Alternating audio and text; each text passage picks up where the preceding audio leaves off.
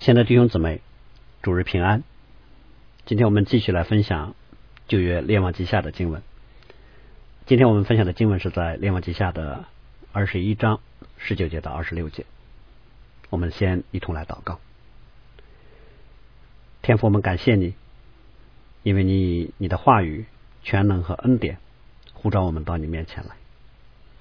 我们不但能够得听你的话语，而且能够在你的恩典当中来经历你的真实。唯愿你常常吸引我们的心到你的面前来敬拜你，来仰望和颂赞你。你也在我们中间，使我们都能够归向你，愿意遵从你的命令，你的名也得着当得的荣耀。听我们这样的祷告，奉我主耶稣基督的名，阿门。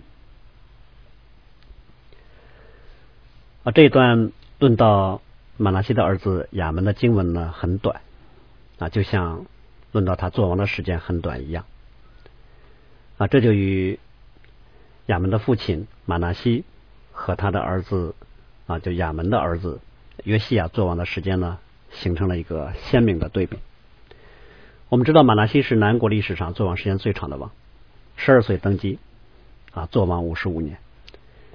亚门的儿子约西亚呢，八岁登基，做王三十一年。相应的呢，我们要看到，亚门不单啊不像他的父亲马拿西和他的儿子约西亚那样，在历史上做王的时间很长，而且在做王期间，似乎对南国的犹大也没有产生什么大的影响。啊，尤其是亚门和他的父亲马拿西相比，马拿西在引诱犹大百姓犯罪的这件事上做的大恶。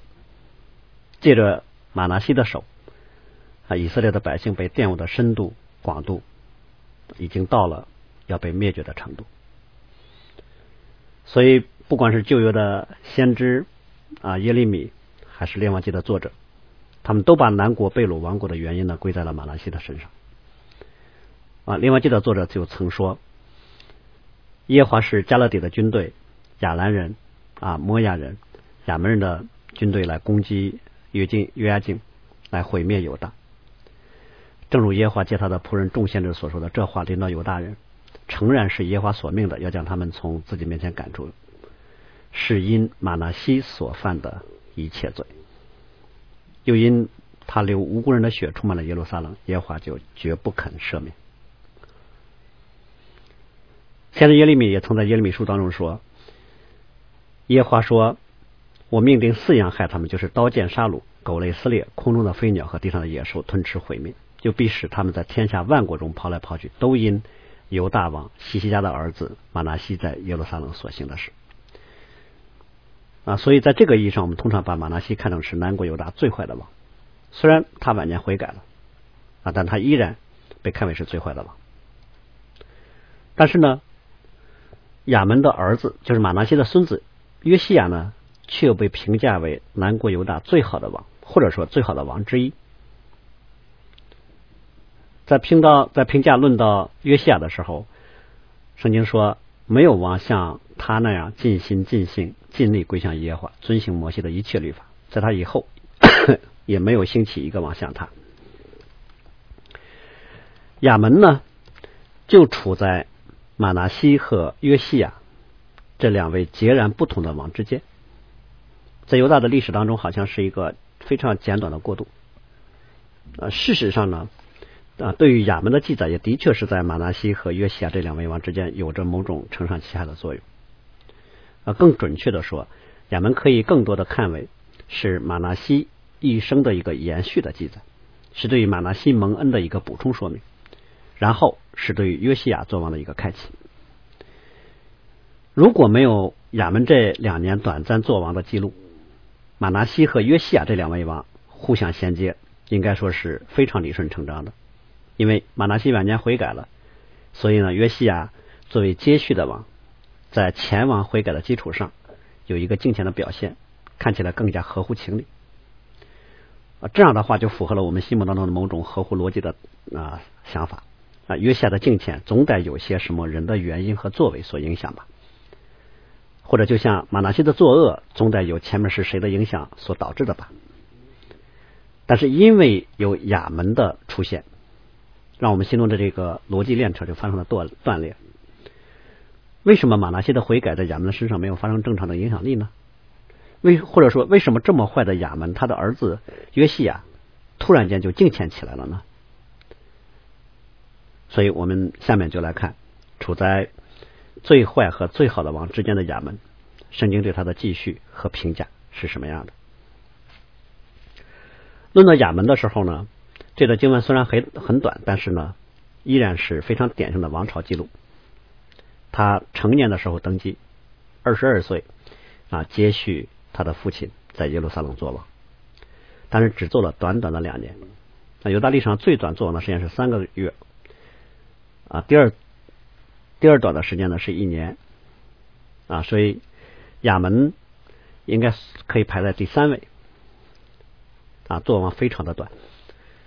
但是圣经作者对于亚门做王的总体评价。就是他行耶和华眼中看为恶的事。当然，我们应该注意起来的是，这里对亚门的犯罪有一个很清晰的类比，连续两节经文重复指出，亚门之所以被评价为行耶和华眼中看为恶的事，是因为他与他父亲马拿西所行的一样，行他父亲一所一切所行的。这有点类似于对于北国列王的评述。他们都行耶和华眼中看为恶的事，不离开尼巴的儿子耶罗波安是以色列人陷在罪里的大罪。虽然马纳西呢晚年悔改了啊，他大概悔改之后还在王位上做了十年的时间，但这里清楚的指出，亚门的犯罪行恶受了马纳西悔改之前犯罪的严重影响。这对我们今天的警戒，尤其是对于为人父母的警戒来是，最不单是玷污和影响。自身的生命，还对于周围的人有非常大的负面影响，特别是对于有和自己有亲密关系的下一代，有着巨大的影响。当然，这不是说父亲行恶就刑罚儿子啊，就像圣经说的，父亲吃了酸葡萄，儿子的牙酸到了，而是一个人犯罪的话，对周围的人会形成试探、引诱、破坏等各样负面的影响。也因为其他人都是罪人，所以。罪的污染性和蔓延性就在于，一个人犯罪会引引来更多的罪。第二个方面，这也不是说把责任都归在了马拉西的身上。圣经的原则是，每个人必因自己的罪而死亡。神审判人是照着个人所行的来审判，每个人都要为自己的行为来上在上帝面前来负责任啊，这样将来不能怪罪在别人身上，说我如此行都是因为他。但这里却告诉我们说，亚门的犯罪，马拉西有份。那亚门所犯的罪具体都有哪些呢？圣经记载的是敬奉他父亲所敬奉的偶像，离弃耶和华他列祖的神，不遵行耶和华的道。马纳西虽然悔改了，啊，虽然让我们很惊奇，他竟然在晚年悔改了，但是在他悔改之前所行恶产生的那个影响，却没有因为他悔改而自动消除。马纳西的犯罪对整个犹大和他自己的家庭。产生了深远的影响，这一点呢，就集中体现在犹大整体的堕落和他儿子的犯罪。所以历代志的作者在记载这段啊对照经文的时候，就说亚门祭祀侍奉他父马纳西所雕刻的偶像，就让我们看到亚门其实并没有引进新的偶像崇拜，他所拜的偶像都是从他父亲那里继承过来的。这个一方面可能是因为马纳西悔改之后，对于偶像的拆除，对于啊，各种木偶啊、木像、祭坛的拆除啊，并不那么彻底。表面上啊，可见的都拆除了，可能民间还有很多的偶像球坛没有废去，甚至连王宫里面可能都有残存的偶像。更重要的是，马纳西虽然把偶像拆除了，但是他曾经拜偶像在人心里面所产生的一个影响，是他无无法去拆除的。马纳西一生犯了很多罪，归根到底，集中在一个罪上，就是拜偶像。亚门在王位上的两年时间，主要也是拜偶像。就像我们前面刚才所说的，罪有一种天然的污染性，尤其是拜偶像的罪。一个人如果离弃耶和华，他必然拜偶像，因为这是由人的本性来决定的。人被造的本性就决定了，人需要有一个敬拜和依靠的对象，不是假神就是真神。所以拜偶像这件事呢，不用刻意去教导。啊，它符合一个罪人的天性，这甚至可以称为是一个罪人与生俱来的能力，或者说与生俱来的缺陷。这事儿看一眼就能心领神会，就能学会。唯有敬拜耶华、敬拜真神，才需要不断的教导、昼夜思想、克己训练。啊，甚至你付出了很大的努力，如果没有圣灵的帮助，你也没有办法坚持到底的去敬拜神。因为敬拜真神与一个人堕落的本性是相违背的。对马纳西而言，他做完了大大部分时间都肆无忌惮、随心所欲的拜偶像。因此呢，亚门从小可能就目睹他父亲所行的一切。从小，亚门就看见过各样的神明、各种仪式。啊，可能他还看见他父亲拜偶像的时候那种庄重、虔诚等等。那这些对一个孩子的影响啊，在他的心灵当中影响力应该是非常深入和非常重要的。所以呢，敬拜假神对于亚门而言是一件很自然的事情了。实际上呢，亚门所犯的罪，单单一句行耶和华眼中看为恶的事啊，像他父亲一样拜偶像啊，这个说明还不够。历在这的对照的经文说，这个亚门所犯的罪越犯越大，就是说亚门所犯的罪虽然受到了他父亲马拉西的影响啊，是对他父亲的效法，但是他所犯的罪已经超过了他父亲所犯的罪啊，在犯罪这个方面，亚门青出于蓝而胜于蓝。那我们可能会有一个疑问说，马纳西在位五十五年，他所犯的罪崇拜偶像。啊，使儿子惊火、关照、行法术、教鬼、行巫术等等，《神明记》里面所禁止的那个犯罪列表，他都犯，他都犯了。先知又把犹大王国的责任都放在他身上了，他已经被称为是犹大历史上最坏的王了。他儿子能在犯罪上超过他吗？何况亚门做文做王才两年的时间，再怎么犯罪也很难比他父亲还坏。但是就是在这两年的时间。圣经作者竟然评价他说：“他犯他所犯的罪越犯越大，可见一个人的堕落是没有极限的。犯罪对于一个人来说，没有最坏，只有更坏。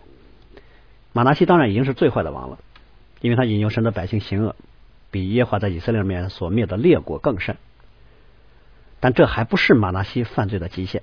也就是说，如果上帝不伸手拦阻的话，马纳西还能继续犯更大的罪。”所以我们在马纳西身上所看到的，他最终的悔改了，不是说马纳西犯罪到了极致，触底反弹了，凭着自己啊顿悟忏悔了，而是如果上帝放手不管的话，马纳西会继续向着没有尽头的深渊去坠落。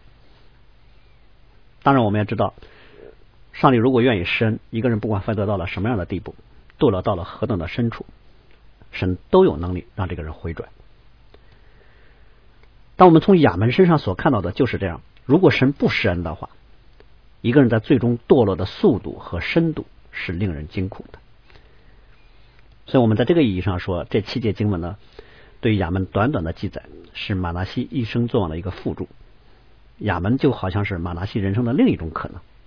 神如果出手，马纳西就能悔改；神如果不出手，亚门就是马纳西的写照。所以，我们也从亚门的犯罪越犯越大，就可以看到罪在人身上显出了一种不可预料的失控性。一方面，一个人不知道罪对他的控制和腐蚀会到什么程度；另一方面，人也不知道自己犯罪会对别人产生什么样的严重后果。人没有人能够控制罪，反而呢，罪在一个人身上会形成一种肆虐、放纵和不能控制的啊那种。啊，轻视和作王，也就是说，神如果不出手，神如果任凭的话，罪在一个人身上的影响，往往就是对这个人和对周围就是大祸。所以，亚门的犯罪在没有上帝恩典介入的情况下是必然的，而且也一定会越犯越大。虽然上面说亚门与他父亲马拿西所行的一样，但是这个主要是论到在作恶这个层面，亚门。跟他父亲一样，但是我们从历代志的啊对照经文可以看到，亚门不在耶和华面前像他父亲马拿西那样自卑，也就是说，亚门只在犯罪这个方面效仿了他的父亲，但是在悔改自卑这个方面却不效法他的父亲。那为什么亚门看见了他父亲晚年的自卑啊却不效法呢？一方面可能他根本没有一个效效法的想法，第二个就即使他想凭自己，就是即使他想效法，嗯，他凭自己也不可能。这就是我们说的罪的那种天然的传染性和侵蚀性。悔改呢，跟罪的这种特性不一样啊，罪天然就可以传染，但悔改却不能天然的传递。就是说，犯罪不需要一个人帮忙啊，他自然就能犯；悔改却必须有上帝的帮助。犯罪呢，可能一个人看一眼就能学会；悔改呢，他看一万遍他也不可能学会。就马纳西的罪能够在他儿子身上有一个很强的负面的影响。但马纳西的悔改却不必然影响亚门去走正路，这对于今天我们对罪的理解呢，需要格外的留意了。也就是说，如果没有上帝的介入，罪对一个人的影响是不可逆的。啊，一方面人可以凭着自己的选择去犯罪，但是他却不能凭着自己选择归正。另一方面，一个人犯罪之后，他可以道歉，他也可以悔改，但是他犯罪在别人身上。所产生的一个负面的影响和后果，他是没有办法去消除的。所以我们需要明白的就是，不管是一个人自己犯罪，还是他引诱别人犯罪，犯罪这条路是一个单向的堕落之路啊，中间可能会有很多岔路，他可以选犯这个罪还是犯那个罪，但是那个岔路的方向是不可选的，只能是向下。所以亚门在他父亲的影响之下。啊，他可以堕落，但是马达西的自卑却不能让他从犯罪的路上来回转。只有神可以让一个人能够从犯罪的道路上回转。所以，虽然圣经记载说马达西的晚年在耶和华面前极其自卑啊，但他的自卑并没有影响到亚门，反而呢可能会让亚门有一种从罪人的恶意和私意产生出来的侥幸。亚门可能以为说，我父亲在王位上做完了五十五年，我不期望那么长，但怎么着也得有个二三十年吧。也就是亚门一定不会想到，上帝竟然只给了他做王两年的时间，两年在犯罪的路上，他就跑到了他人生的终点。这不是他设想的人生。他被杀的那一刻，可能还在想，我还准备十年之后悔改呢，怎么现在我就要死了？我还没有到悔改的时候，怎么就要死了？亚门无论如何也不会想到，他的臣仆会在王宫里面谋杀他。亚门可能想的是，我怎样来效法我的父亲啊？我可我也可以像我父亲一样，我先犯罪后后悔改，啊前半生肆意妄为，后半生我就敬虔谨守。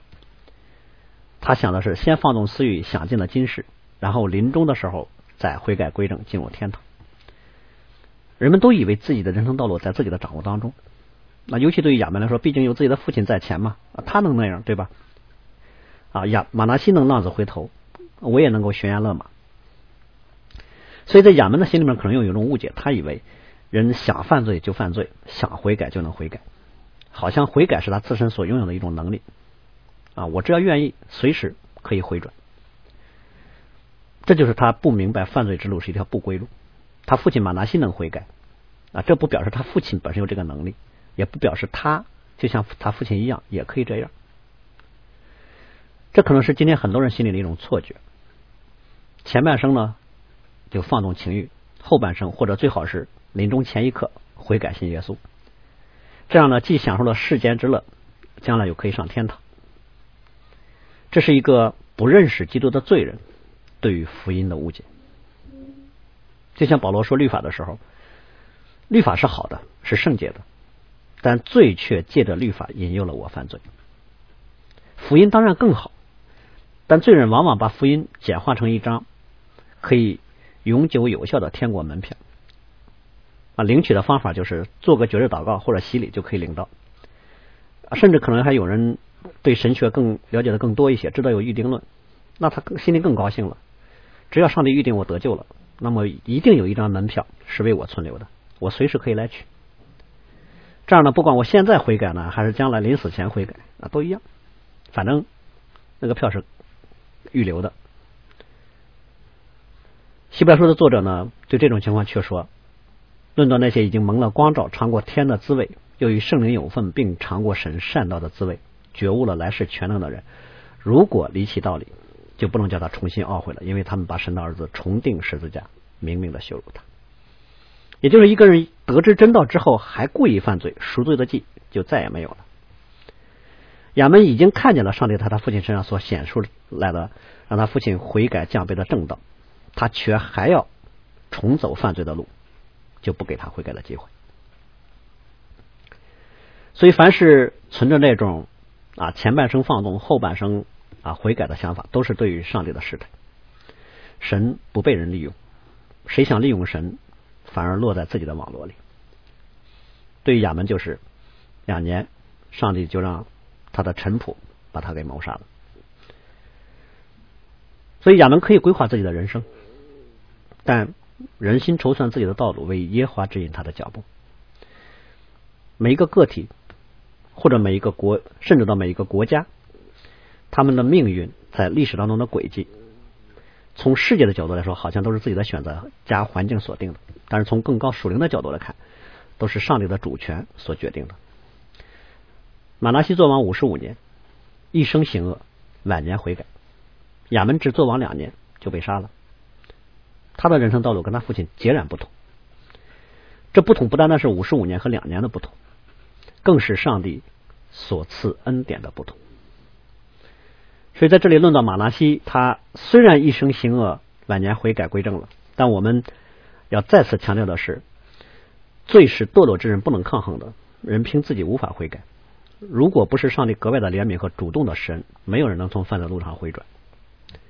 第二呢，在马拉西上我们要看到，悔改是恩典，无人配的，给谁不给谁是上帝凭着自己的良善、智慧和主权所定的。就像圣经说的，神要怜悯谁就怜悯谁。要叫谁刚硬就叫谁刚硬。马纳西神就给了他悔改的恩典，亚门神就不给。第三，如果有人能从最终悔改，这只是他对于上帝所赐恩典的一个正确的回应。他的悔改不是他的功德，这恩典只能救他自己。他的悔改不自然延续到别人的身上，所以马纳西的悔改呢，既不能令其他人悔改，也不能令犹大逃避亡国的命运。即使后面有他的孙子约西亚的敬虔和大力的改革，但只不过对犹大是一点回光返照。马拉西犯罪的很多影响是无可更改的。对今天来说，我我们可能要知道，很多事情一旦做了，就不太可能回到将来的啊，不太可能回到之前的状态了。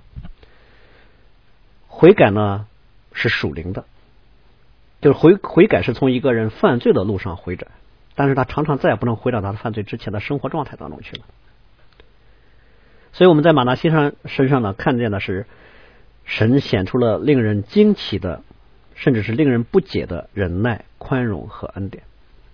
就像保罗说的：“罪在哪里显露，恩典就在哪里显露。”所以马纳西是南国历史上啊，或者说整个犹太人的历史当中非常特别的一位王，最坏，做王时间最长，晚年竟然还能悔改。别人别的王都是开始很敬虔，晚年跌倒；唯独马纳西开始的时候犯罪，晚年悔改。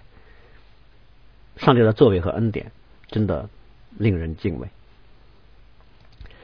而在亚门的身上，我们知道，或者我们看出来是正显出了上帝对于一个人犯罪雷霆般的震怒和毫不延迟的刑罚。神既没有给他有更长的宽容时间啊，也没有给他悔改的机会。而是借着他的臣仆，直接把他给杀掉，以此来提醒后人，不是谁都能有像马拉西这样特别的恩宠，所以不要梦想说自己或许是下一个马拉西。马拉西是人生当中的非常态，亚门才是常态。像马拉西还是像亚门，这两个人的命运，我们自身是无法决定的，这是上帝的事。其实对于亚门来说，即使是他被两年的作王时间被击杀。不表示上帝在他身上没有恩典。首先呢，是他父亲马纳西的悔改，对马纳西本人当然是极大的恩典了。那对于亚门来说，同样也是一个啊可以让他思想悔改的恩典。因为他从马纳西身上看到了两种截然不同的人生，他应当思想的是，什么样的力量让他的父亲有了如此大的变化？什么样的力量可以让一个人从犯罪转向敬虔呢？甚至就连亚门的被杀，我想既是刑法，也未尝不是出于上帝的怜悯，没有让他再犯更大的罪，上帝减少了他再世犯罪的年日。呃，这段经文当然并没有那么明确的来说明亚门的臣仆为什么要来谋杀他。那有人说亚门的死背后有埃及的势力在推动啊，因为这个时候的南国是亲亚述的。所以这次谋害呢，就无关乎宗教，是政治斗争。那也有人说，可能是因为亚门的倒行逆施，连他的臣仆都无法忍受了。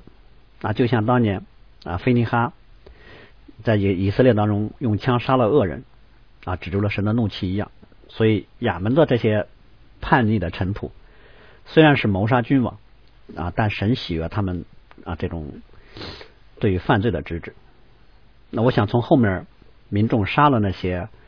啊，亚门的臣仆来看呢，他们并没有那么的敬虔，他们所行的上帝也不是那么喜悦啊。所以我们虽然不知道亚门的臣仆具体是什么样的想法来谋杀君王啊，但有一点可以肯定，亚门的臣仆效法了北国以色列诸王那样以流血和阴谋篡夺王位的做法。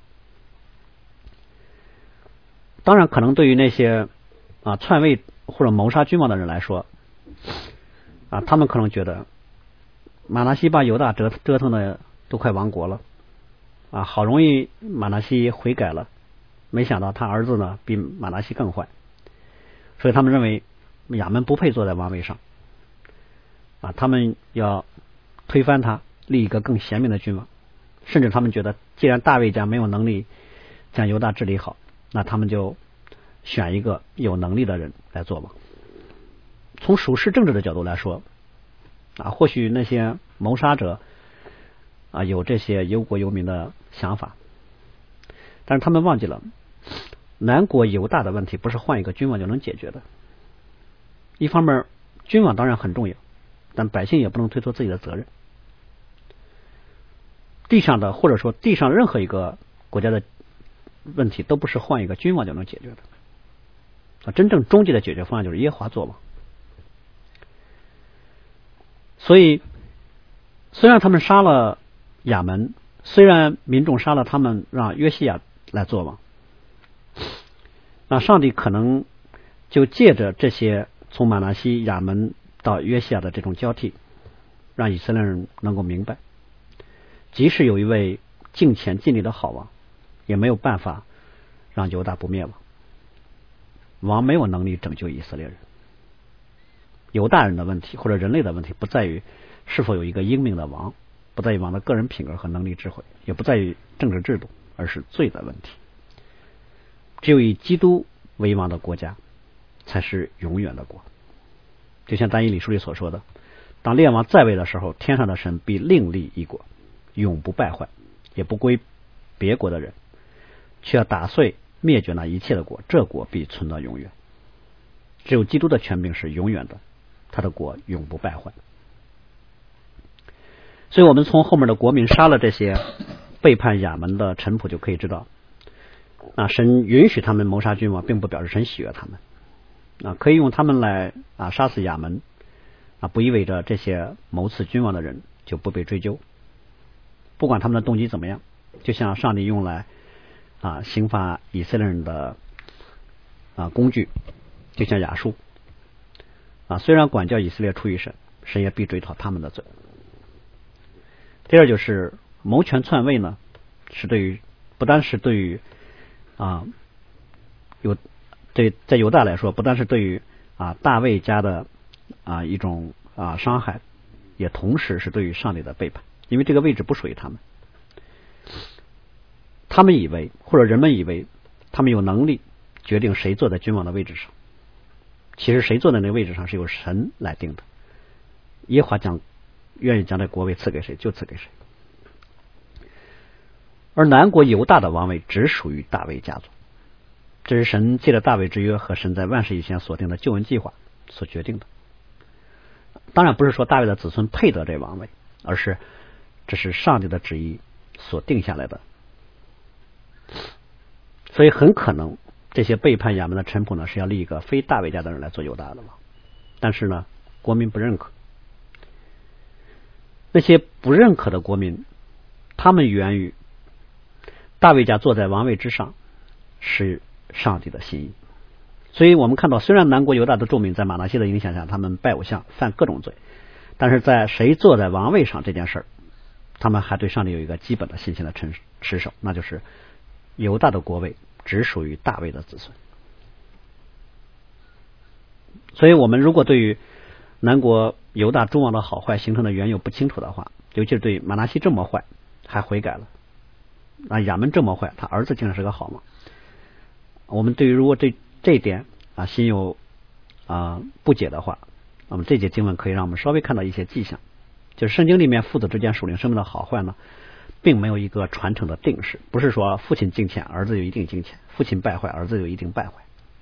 犹大的君王不是看在父亲的份上，儿子才能坐上。而是看在大卫之约的份上，上帝有怜悯和恩典为他们存留。从人性的角度，其实南国的君王和北国的君王没有什么不同，但他们却有很多的不同。北国没有一个好王，南国至少还有几个好王，那是因为神在他们身上的恩典不同。所以，对于民众来说，他们在大卫之约的持守上显出了一点点的忠诚，杀了那背叛亚门王的臣仆，那么。他们立约西亚做王这件事儿，就是为神所喜悦的。神纪念他们在这件事上中心，所以对于他们信心的这一点点的持守，神就施恩给八岁登基的约西亚。所以我们从马拉西五十五年做王，啊，先行恶后悔改，与他儿子亚门只做王两年，啊，却被谋杀，以及约西亚。八岁登基，一生行耶和华眼中看为正的事。从这三位三位君王这种非常鲜明的对比就可以知道，没有人能凭自己胜过罪。悔改是上帝恩典的主权，而且人的犯罪啊，人的悔改和人的努力挽回不了他犯罪所产生的后果。这一切都只在上帝手中。所以提醒我们：第一。不要自欺，我们不要觉得不管什么时候，只要我想悔改就能悔改啊！不管是慕道的朋友还是基督徒，如果一个人看到了圣经里面所说的天国的荣耀和将来的盼望，却被今世的生活所牵引，就跟自己说：“那我还是等一等再信耶稣吧。”啊，等我老了，等我没有了后顾之忧啊，等我退休了啊，甚至说等我躺在病床上的时候我再信，先享受今生，快死的时候再来跟随耶稣。这样的话，既有今世的荣华，又有天国的美好。我们要知道一点：第一，明天不掌握在我们手里。若非上帝的恩典，我们没有办法活到明天。若非上帝的恩典，没有人能够自动的或者自主的可以选择悔改归正。你可以选择，你可以选择犯罪，你不能选择回转。也就是说，只要你一犯罪，罪就成了你的主。神要不出手，你永无出头之日。所以圣经说：不要自欺，神是轻慢不得的。人种的是什么，收的也是什么。顺着情欲撒种的，必从情欲受败坏；顺着圣灵撒种的，必从圣灵受永生。第二就是能拦阻罪的蔓延和侵蚀的，唯有上帝格外的恩典工作。那既然是恩典，就不是人所配得的；既然是恩典，那就只在乎上帝自己的主权。即使有上帝的恩典，很多时候犯罪的后果也必须要来承担。就像马纳西，虽然晚年悔改了。他犯罪的影响不是悔改能解能解决的，能挽回的。犹大必然灭亡，亚门也必然被杀。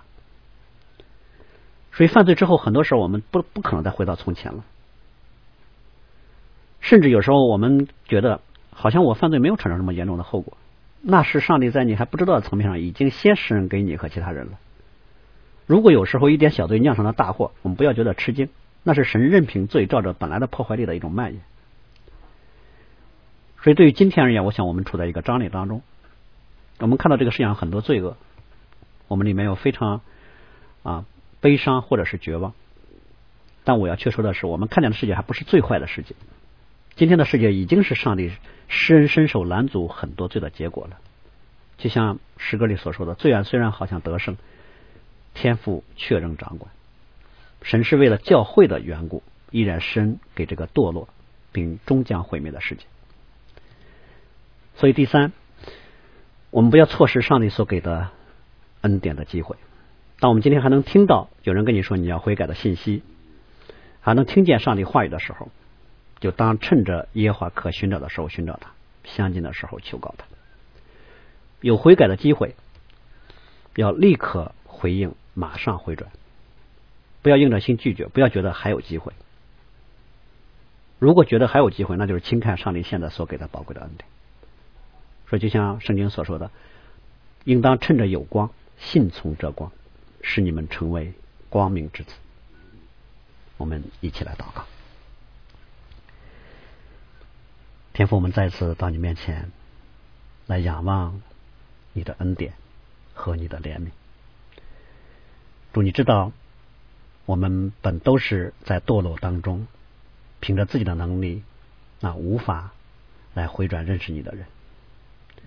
所以今天我们能在你的面前向你祈求，今天我们能得听从你而来生命的真道，这本身不是我们配得的，乃是出于你自己格外的怜悯。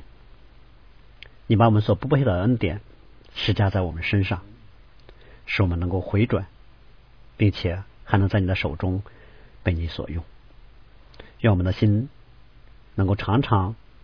被这样的恩典所感动，也愿我们的心不被这世界上一切的情欲所缠累，愿我们能够单单分别出来，转向你。也愿我们能够在你的手中被你洁净，合乎你用，成为见证，成为给这个世界、给我们周围人的祝福。愿主你在我们身上成就这样的工作。使你的名被高举，听我们这样的祷告，奉我主耶稣基督的名，阿门。